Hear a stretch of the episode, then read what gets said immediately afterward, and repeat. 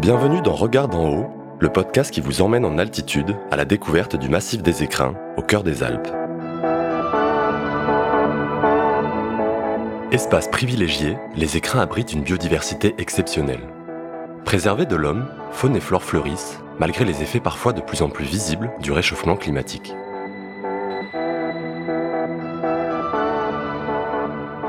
Guide de haute montagne, Claude Albrand arpente les sentiers de la vallée des Écrins, où il croise de nombreuses espèces. Parmi les animaux les plus courants que l'on voit ici, il y a bien sûr le chamois. Il faut savoir qu'un jeune chamois qui vient de naître sa première année, ce chamois s'appelle un cabri. Lorsque le chamois a deux ans, ça devient un éterlou. Et lorsqu'il a plus que deux ans, ça devient alors un chamois. Et la femelle chamois n'a pas de nom. La femelle chamois s'appelle malheureusement une chèvre. Et une chamoise, ce serait très joli pourtant. Donc parmi les animaux, on a les chamois. L'oiseau le plus courant ici, c'est ce que l'on appelle à tort le chouca. Or son vrai nom, c'est le chocard. Et son nom le plus courant, c'est chocard à bec jaune. On en voit beaucoup au glacier blanc, par exemple, et ce sont des oiseaux qui, lorsqu'ils ont faim, viennent manger dans la main ou viennent voler sur la table du pique-niqueur. Le chouca existe, mais il ne vit qu'à moins de 1000 mètres d'altitude. Et le seul oiseau qu'on a ici lui ressemble et s'appelle le chocard. Il ne vit jamais au-dessous de 1500 mètres d'altitude. Comme c'est un oiseau très opportuniste, il mange autour des refuges pendant l'été et l'hiver, il mange autour des stations de ski. Quel type de, plantes, peut-être de fleurs, on peut croiser euh, sur, sur les routes? Alors, au bord de nos promenades, de nos chemins, il y a toute végétation et on s'aperçoit que ces dernières années, à cause des changements climatiques et du réchauffement actuel, cette végétation va beaucoup plus en altitude. Par exemple, pour les promeneurs qui vont jusqu'au refuge du glacier blanc, ils trouvent maintenant de la végétation plus haut que le pré de Madame Carl, plus haut que 1900 mètres d'altitude, et on trouve autour du refuge du glacier blanc, c'est-à-dire jusqu'à 2005 ou 2600 mètres d'altitude, on trouve de l'herbe, des arbustes, ce que l'on appelle des aulnes nains, des aulnes verts nains. On trouve cette végétation maintenant jusqu'à 2005 d'altitude, alors qu'il y a seulement 40 ans, au-dessus du parking du près de Madame Carl, il n'y avait pas un seul arbuste, pas un seul mélèze, à part ceux cultivés dans le près de Madame Carl ou qui se sont essaimés tout seuls. Mais donc on s'aperçoit que la végétation est beaucoup plus haute que d'habitude à cause du réchauffement et à cause des glaciers qui, eux, ont remonté en altitude et donc donnent moins de froid dans les vallons et dans les vallées.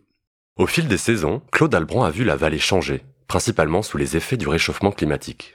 Donc ces changements climatiques sont très visibles au point de vue névé et glacier et au point de vue végétation. Mais c'est pas un avant et un après, c'est un pendant. C'est-à-dire que ça fait des années que ça dure, le premier refuge qui avait été construit auprès de Madame Carl, à 1800 mètres d'altitude, s'était appelé le refuge de la Jonction. Pourquoi refuge de la Jonction? Parce que le glacier blanc et le glacier noir, en 1870, faisaient jonction à cet endroit-là. Peu de gens se souviennent de ça, à part quelques historiens et ceux qui s'intéressent à l'évolution de la montagne, des glaciers de montagne. Jusqu'à il y a 20 ans, ça paraissait presque insignifiant. Ça s'est accéléré en effet depuis ces 20 ou 30 dernières années. Et c'est visible à l'œil nu. Moi, j'ai connu le glacier blanc arrivant sur la passerelle qui enjambe le torrent du glacier blanc à 2200 mètres d'altitude. Et le glacier arrivé là, il était énorme. Aujourd'hui, ce même glacier blanc, et ça c'était il y a seulement 25 ans. C'était pas au Moyen Âge il y a 25 ans, le glacier arrivait là, à 2200 mètres d'altitude. Aujourd'hui, son front glaciaire, c'est-à-dire sa base, est à environ 2650 mètres d'altitude. Il a reculé. C'est faux de dire qu'un glacier recule. Tout le monde dit qu'un glacier recule, c'est entièrement faux. Le bon terme, c'est le front du glacier qui remonte. Un glacier coule vers le bas, comme un fleuve de lave, comme un fleuve de boue, avec une vitesse évidemment beaucoup plus lente. Il coule vers le bas par son propre poids, et tous les glaciers des Alpes coulent et avancent donc d'environ 20 à 40 cm par jour. Mais la masse de glace qui actuellement arrive au front glaciaire est inférieure à ce que le réchauffement peut faire disparaître. Donc le front remonte. Il ne recule pas. Et quelles conséquences cela a pour les espèces animales En effet, le fait que la glace soit moins, moins dans la basse altitude, il y fait donc moins froid et la végétation reprend ses droits.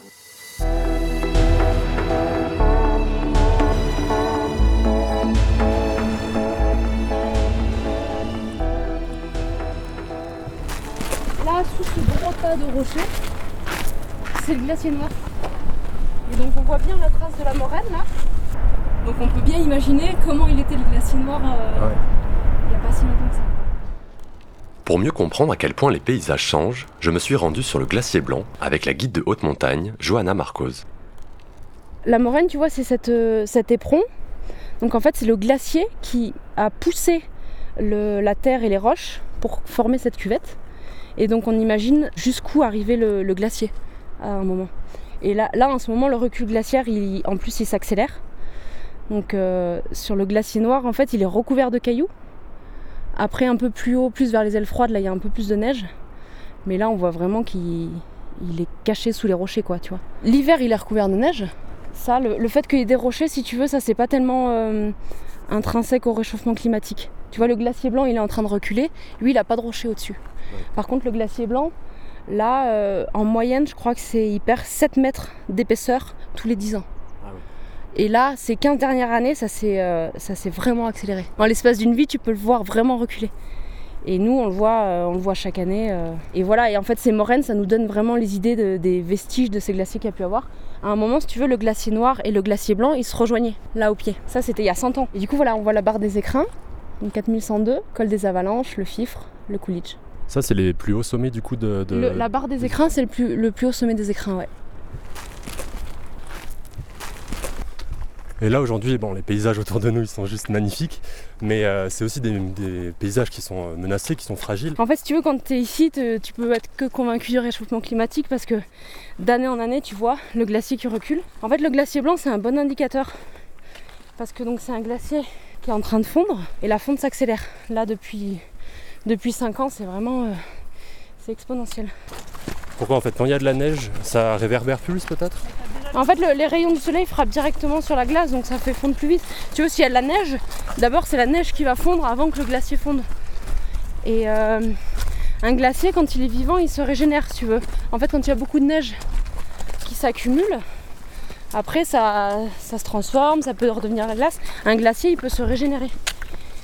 Là, le, glacier blanc, il, il se régénère plus, il fait que fondre. Et, euh, et- et de plus en plus vite. Et là, par exemple, ce sentier qu'on est en train de prendre, à la même période l'année dernière, est-ce qu'il y a déjà des changements, t'as vu? Voilà, moi je suis montée là début juin l'année dernière. Et euh, j'avais mes grosses chaussures, on était dans la neige, là dès qu'on avait passé le virage là. Et là on est en basket, on est en débardeur. Bon l'année dernière on a eu une- un bon été, il y a eu bien de la neige. Et en fait il a fait, heureusement il a fait assez mauvais. C'est paradoxal mais du coup euh, il a régulièrement neigé. Et ça a maintenu des bonnes conditions en montagne jusqu'au mois d'août tu vois. Ça grimpe bien là. Et là, tu vois, regarde, on est- en fait, on est sur des, des rochers, tu vois, comme ils sont lisses là, Ouais. sur la droite. Et en fait, ça, c'est le, le passage du glacier, parce qu'un un glacier, ça avance. Et donc, en fait, le passage de la glace sur le rocher, au fur et à mesure des années, il a lissé le rocher. Donc, ici, euh, ici, il n'y a pas si longtemps, il y avait la glace par-dessus. Quand tu vois un rocher comme ça, ça- ça- tu sais qu'il y a eu un glacier par-dessus avant.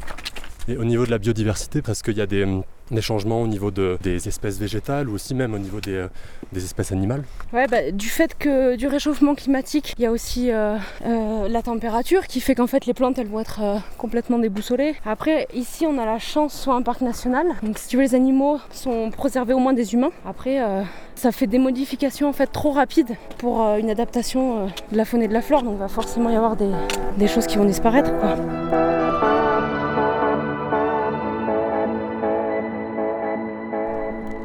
Bonjour, Bonjour, rendez-vous avec euh, Cyril, exactement, c'est vous?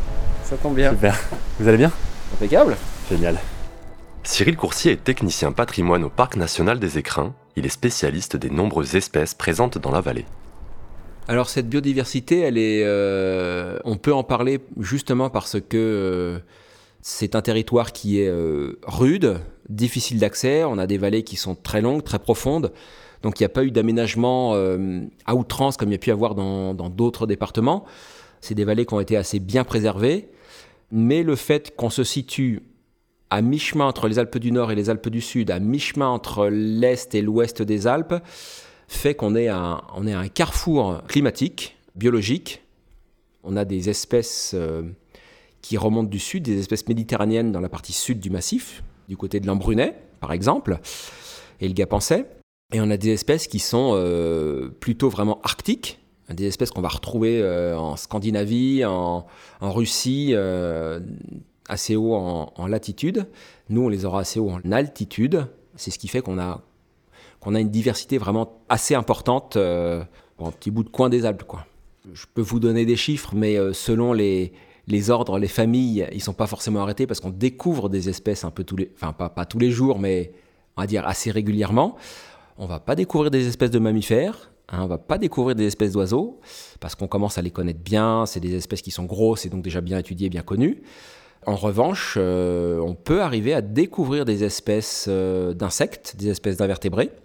On mène des, prospections euh, un peu poussées sur, sur certains groupes comme les escargots ou les fourmis, où on travaille avec des partenaires qui sont assez investis dans le domaine de la recherche et de la science.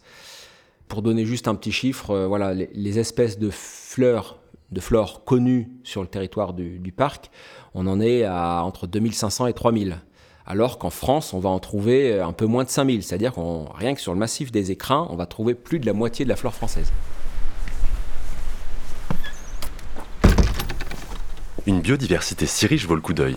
Nous partons en balade avec Cyril Coursier à la rencontre de la faune et de la flore des écrins des espèces, il y en a 3 tonnes. Hein. Ça, c'est le, l'épilobe en épi, qu'on appelle aussi le laurier de Saint-Antoine. Là, on a, j'allais dire, la renouée bistorte. Là, on a des berces, on a des, euh, on a des cerfeuilles, on a euh, des géraniums. Voilà, le géranium est une espèce sauvage.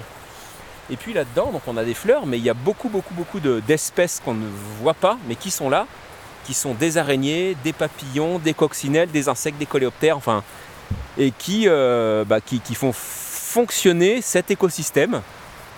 Est-ce qu'il y a peut-être des espèces de plantes qui sont présentes ici et qui ne sont pas présentes ailleurs en France? Oui, il y, a, il y a quelques espèces de plantes qui sont qu'on ne trouve que dans le massif des écrins et quelques massifs, euh, on va dire, euh, environnants. Ce sont les, les espèces que l'on appelle endémiques, bah, par exemple, on a une espèce qui s'appelle la potentille du Dauphiné. Bah, son nom est, évocateur, hein, voilà, qu'on ne trouve que dans un, rayon restreint euh, dans le monde entier qui est à peu près euh, le Dauphiné, d'où son nom. On a aussi une, une androsace qui a été décrite récemment par un de mes collègues qui travaille au parc, qui est botaniste, qui s'appelle Cédric Dantan. Les androsaces en coussin, c'est des petites fleurs de haute montagne qui poussent très haut en altitude on trouvait des androsaces qui se ressemblaient pas mal euh, dans, toutes les Alpes. Il y avait cependant quelques nuances euh, entre certaines et il a fallu euh, faire un petit peu de, génétique et de prélever certains individus un peu partout dans toutes les Alpes, dans le massif du Viso, dans, les écrins en Vanoise, dans le massif du Mont Blanc, dans le Val d'Aoste, pour se rendre compte que bah, effectivement, elles se ressemblaient, mais ce n'étaient pas les mêmes espèces, elles étaient éloignées depuis suffisamment longtemps pour que ce soit des espèces à part entière. Voilà, ça a fait une nouvelle espèce pour le parc, euh, voilà, euh, l'Androsas euh, du Dauphiné. Voilà, le poisson un oiseau voilà, très commun qu'on peut retrouver vraiment dans, toute la France à partir du moment où il y a un arbre, comme son nom l'indique, au moins un arbre. Alors ici, on, est vraiment en bordure d'un torrent sauvage qui s'appelle le Petit Abuc. Et dans ces torrents, dire, d'eau pure de montagne, eh ben, on peut rencontrer un, petit merle d'eau qui s'appelle le cincle plongeur. C'est un oiseau qui se nourrit exclusivement euh, des larves d'insectes qu'il va trouver au fond de l'eau. Donc c'est un oiseau qui marche au fond de l'eau pour trouver ses larves, pour trouver sa nourriture. C'est vraiment euh, un oiseau très, très surprenant. Hein. C'est pas un canard, rien à voir, c'est à la taille d'un merle. C'est noir, c'est un petit plastron blanc qui est très élégant. On entend bien le pinson là hein, en arrière-plan. Et, il fait ses nids. Alors ça c'est assez marrant pour, euh, observer euh, le simple plongeur. Et eh ben, il fait ses nids soit sur les berges des torrents, dans des cailloux, dans des anfractuosités. Mais quand il y a des grosses crues, bah, il peut arriver que le nid soit sous l'eau. Et partout où il y a des ponts, il est passé le simple plongeur. On va fond la caisse là, tic tic tic. Il vient de passer à l'instant. Euh, il fait ses nids sous les ponts. Donc c'est vraiment un oiseau qui apprécie les torrents de montagne qui sont donc euh, riches en, insectes, en larves d'insectes. Et donc pour, ça, ça veut dire des, torrents qui sont plutôt euh, qui ont des eaux de bonne qualité. Voilà. Ça c'est une des espèces typiques de, montagne. Après, on va trouver les, grands classiques, l'aigle royal, on va trouver le bouquetin des Alpes, le chamois, voilà, qui sont des espèces typiques. Le, lagopède alpin et le lièvre variable sont deux espèces qui deviennent toutes blanches l'hiver et qui sont euh, pour lesquelles les parcs nationaux ont une certaine responsabilité puisqu'on va retrouver euh, un tiers des effectifs de lagopède alpin dans les territoires des parcs nationaux du Mercantour, des Écrins et de la Vanoise. Donc voilà, c'est vraiment important. Le lièvre variable aussi, qui est, un petit lièvre de montagne qui devient tout blanc en hiver. Et après, on peut parler d'espèces un peu plus confidentielles, entre guillemets, que vont être euh, certaines punaises d'altitude, certains papillons comme le chamoisé, ou alors euh, certains escargots. Mais là, euh, c'est beaucoup moins vendeur, donc on en parle beaucoup moins, on garde ça pour nous, mais on se fait quand même plaisir à, tenter d'inventorier ces espèces. On peut parler d'une espèce, oui, qui est qui est rare et protégée, mais qui est connue parce qu'elle est très jolie. C'est un papillon qui s'appelle l'Isabelle, l'Isabelle de France. C'est une espèce qui est vraiment difficile à voir parce que c'est une espèce euh, qu'on ne peut rencontrer qu'un très court moment dans l'année, puisque c'est une espèce qui ne mange pas. Donc à partir du moment où la chenille se transforme en papillon, l'espèce a quelques jours pour se reproduire et elle meurt. Donc elle est visible que quelques jours ou semaines dans l'année, c'est tout. On l'a peut-être euh, un petit peu évoqué tout à l'heure, mais comment il se manifeste ici le changement climatique eh ben, on va constater, nous, qu'il bah, y a un, démarrage de la végétation qui est plus précoce que d'habitude. Ça, ça va avoir des effets sur euh, la reproduction et sur l'élevage des jeunes de tout un tas d'espèces qui, eux, sont calés sur une année normale où euh, bah, l'herbe va pousser euh, fin juin, début juillet, dans, les quartiers où ils habitent. Je pense au bouquetin, par exemple. Le bouquetin, lui, le rut, il a lieu au mois de décembre. Quand les bouquetins s'accouplent, ils ne savent pas du tout quelle température il va faire euh, au mois de mars, au mois d'avril, au mois de mai. La nature a fait que bah, le rut a lieu à cette période-là parce que ben, ça faisait des mises bas de, des petits vers le mois de juin, donc un élevage des jeunes juillet-août, et ensuite les jeunes pouvaient être à peu près indépendants euh, à la fin de, l'été, au début de l'automne. C'était très bien calé puisque nous, la végétation a démarré en année normale là où sont les bouquetins. La végétation démarre euh, au mois de juin. Voilà, ça commence à pousser. Elle, est, elle atteint son pic de production vers la mi-juillet. Et ensuite, ça baisse tout doucement.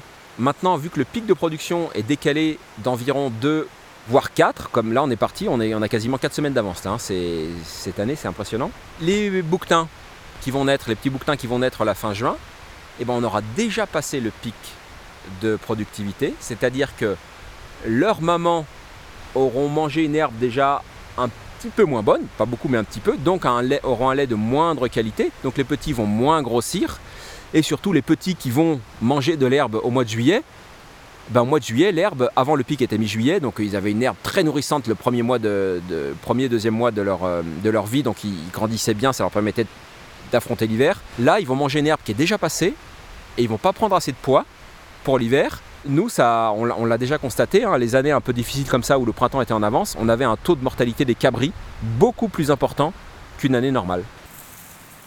Le changement climatique n'est pas la seule menace pour la biodiversité. Il y a aussi l'homme qui vient profiter des lieux. Première règle, respecter l'endroit que l'on visite. Dans le cœur du parc, on n'a pas le droit de cueillir les plantes. Voilà, on regarde, on prend en photo. Il existe une autorisation de cueillette seulement pour les plantes dites médicinales et les petits fruits et les champignons aussi, je crois. Donc euh, pour les plantes médicinales, bah, il y a la liste qui est disponible sur le site internet du parc. Hein, euh, ce sont essentiellement les génépies. Dans, la zone cœur du parc des écrins, là où il existe une réglementation, on a l'impression qu'on ne peut pas faire grand-chose, mais mine de rien, on peut quand même en faire euh, pas mal, parce qu'il existe des espaces protégés, comme le parc national suisse, où on peut même pas sortir des sentiers. Voilà, où il est interdit de sortir des sentiers. Et les gardes suisses sont assez euh, zélés à ce sujet. on a pas trop loin de nous une réserve naturelle, enfin il existe quelques réserves naturelles en France où pareil, on ne peut pas sortir des sentiers. Dans le parc des écrins, justement, on peut aller quand même où bon nous semble. C'est le premier truc à retenir. On peut fréquenter le parc des écrins en allant absolument où bon nous semble. Voilà, par contre, on ne peut pas le faire de n'importe quelle manière. On ne peut pas y aller avec un chien, on ne peut pas y aller avec une arme, on ne peut pas y aller avec un véhicule à moteur ou avec un, vélo. En revanche, on peut euh, circuler n'importe où, prendre des photos, prendre du plaisir, prendre du bon temps. On peut même bivouaquer.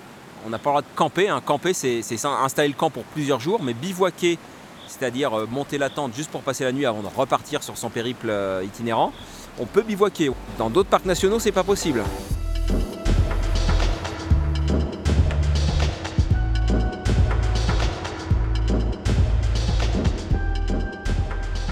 Quant aux animaux, la tentation peut être grande de vouloir les approcher. Surtout quand il s'agit de ce que les randonneurs préfèrent, les marmottes. La marmotte a un grave inconvénient, c'est que une fois qu'elle est habituée à l'homme, elle n'est pas sauvage. Et un autre inconvénient, c'est que l'homme aime à donner à manger aux marmottes. Claude Albrand.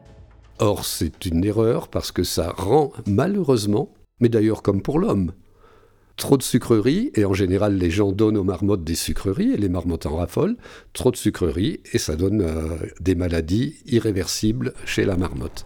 Alors en fait ici, euh, bah, tu vois, elles sont pas très farouches, on peut les approcher d'assez près. Johanna Marcos. Il faut surtout pas leur donner à manger, évidemment. Euh, éviter de les toucher. Enfin, tu vois, on peut avoir une approche. On a de la chance de pouvoir voir de la nature sauvage, mais il faut essayer de. Enfin, faut pas les prendre un selfie avec, tu vois. Donner à manger aux chocards, ils savent trier. Les oiseaux mangent ce qu'ils ont besoin de manger. Les marmottes sont tellement gourmandes qu'elles mangent tout, les sucreries, les friandises, et ça les rend malades. Quant aux chamois, leur donner à manger, faut pas trop y compter. Un chamois, ça nous regarde passer, ça s'éloigne, ça trottine si on est trop proche, et ça va manger plus loin. J'ai l'impression que tous les gens que je vois dans le massif, euh, c'est quand même des gens qui ont un peu une culture de ça. Tu vois, en fait, t'arrives là, c'est tellement beau que t'as envie de le respecter. T'as pas envie de, t'as pas envie de laisser tes déchets. Donc je pense que les gens sont, sont quand même assez euh, attentifs à ça. Tu vois, même euh, par exemple, on est beaucoup de guides à refuser de faire les ski. Il y a des clients aussi qui, qui seront dans cette démarche-là de en fait, sinon tu tires une balle dans le pied. Enfin, c'est ce qu'on aime. Et si, dans ta pratique tu, tu accentues en fait cette pollution, euh, c'est vraiment problématique. Et je pense que les clients sont de plus en plus euh, intéressés par ça. Tu vois, pareil, euh, le glacier blanc, à chaque fois on me demande jusqu'où il arrivait, etc. Enfin, tu sens quand même une, une prise de conscience générale, je pense. À la création du parc des écrins, il y a eu Enfin, il y a eu deux, groupes de pression qui ont voulu garder leur, euh, leur mamise sur cet espace-là. Cyril Coursier. En gros, ce sont les forestiers qui utilisaient la, forêt comme une ressource depuis bien avant que l'idée de parc émerge. Et euh, les pratiquants de la montagne, que ce soit les randonneurs ou les alpinistes. Donc, euh, à la discussion de la création du parc fin des années 60, début des années 70, c'est deux choses sur lesquelles il a été admis qu'effectivement les activités forestières continuaient à s'exercer librement et euh, les activités touristiques continuent à s'exercer librement. Donc effectivement, l'alpinisme, c'est une pratique qui euh, continue de s'exercer. Nous, quand on a conscience et connaissance d'un conflit éventuellement entre certaines espèces et certaines pratiques, on discute avec les gens. Déjà, faut se connaître pour pouvoir discuter, se comprendre. Et très souvent, je reprends un exemple pour illustrer un peu ce que je raconte, mais euh, voilà l'histoire du faucon pèlerin qui niche dans les falaises. On n'est pas vraiment sur l'alpinisme, on est plus sur l'escalade. Mais euh, voilà, il y a certaines falaises qui sont équipées pour l'escalade, qui euh, plaisent aussi au faucon cresserelle ou au faucon pèlerin, euh, au monticole de roche, à l'hirondelle des rochers, enfin tout un tas de d'animaux qui, qui habitent hein, et qui vivent sur cette falaise-là. Et quand on constate qu'il y a une espèce qui est plutôt rare comme le faucon pèlerin qui niche dans un secteur où il y a des voies équipées, eh ben on fait de, de l'information auprès des bureaux des guides, des accompagnateurs, enfin sur les sites collaboratifs internet, sur les forums, on fait passer le message sur notre site internet, sur le Facebook, enfin on communique le plus qu'on peut, on met des panneaux au pied des voies pour dire amis grimpeurs, il y a un petit secteur là où on vous invite à ne pas grimper jusqu'au 15 juin. À partir du 15 juin, vous pourrez grimper, il n'y a pas de souci, le, les petits faucons se seront envolés. Mais voilà, en attendant, il y a la énormément de place pour grimper partout ailleurs. Voilà, merci de contribuer à la préservation de la faune, quoi. Voilà. Donc, euh, bah, on sait tous que notre pratique de la montagne, qu'elle soit à titre professionnel ou à titre tout simplement de loisir, eh ben voilà, on a un impact. Et ça fait vraiment partie de nos missions, nous, de ben, d'essayer de d'informer les gens que ben voilà, on peut éventuellement faire un petit peu mieux ou juste en faisant pas trop d'efforts, avoir un résultat qui pourrait pouvoir être intéressant, par exemple pour la protection de certaines espèces comme euh, comme le tétralyre ou le lagopède alpin, qui sont des espèces vraiment phares du, massif, tout simplement, voilà, en, essayant de faire que ben, les, c'est un exemple, hein, que les moutons ne pâturent pas à l'endroit où les tétralyres couvent, et au moment où ils couvent. Par contre, ils peuvent pâturer une fois que la couvaison est finie, que les jeunes sont élevés. Par exemple, pour continuer sur le tétralyre, on a un exemple ici, donc sur la station de Serre-Chevalier, qui a été mis en place assez récemment. Ces bêtes-là, les, les galliformes de montagne, sont très sensibles au dérangement hivernal, Ici, partout en montagne, les, animaux qui, subissent l'hiver sont en mode survie, c'est-à-dire que faut vraiment, vraiment euh, éviter de les déranger parce qu'ils vont, ils vont gaspiller de l'énergie pour fuir. Et cette énergie, elle est vraiment précieuse à cette période-là. Euh, s'ils en utilisent trop, ben, ils passent pas l'hiver, tout simplement. Et sur Serre Chevalier, donc on a, on a mis en place une zone de protection, une zone de tranquillité du tétralyre où on a dit, bah voilà, sur cette zone-là, on, a, enfin, on interdit, on propose de ne pas c'est pas une interdiction stricte et formelle, hein, c'est il n'y a pas de loi ni de règlement là-dessus. On propose aux, gens, en leur expliquant que bah voilà, ils peuvent faire du hors-piste quasiment partout, mais il y a juste là une petite zone où ça serait bien pour pas enquiquiner le tétralyre et pour essayer de le préserver, de ne pas skier dans cette zone-là tout simplement. Ce sont quelques exemples, hein, voilà.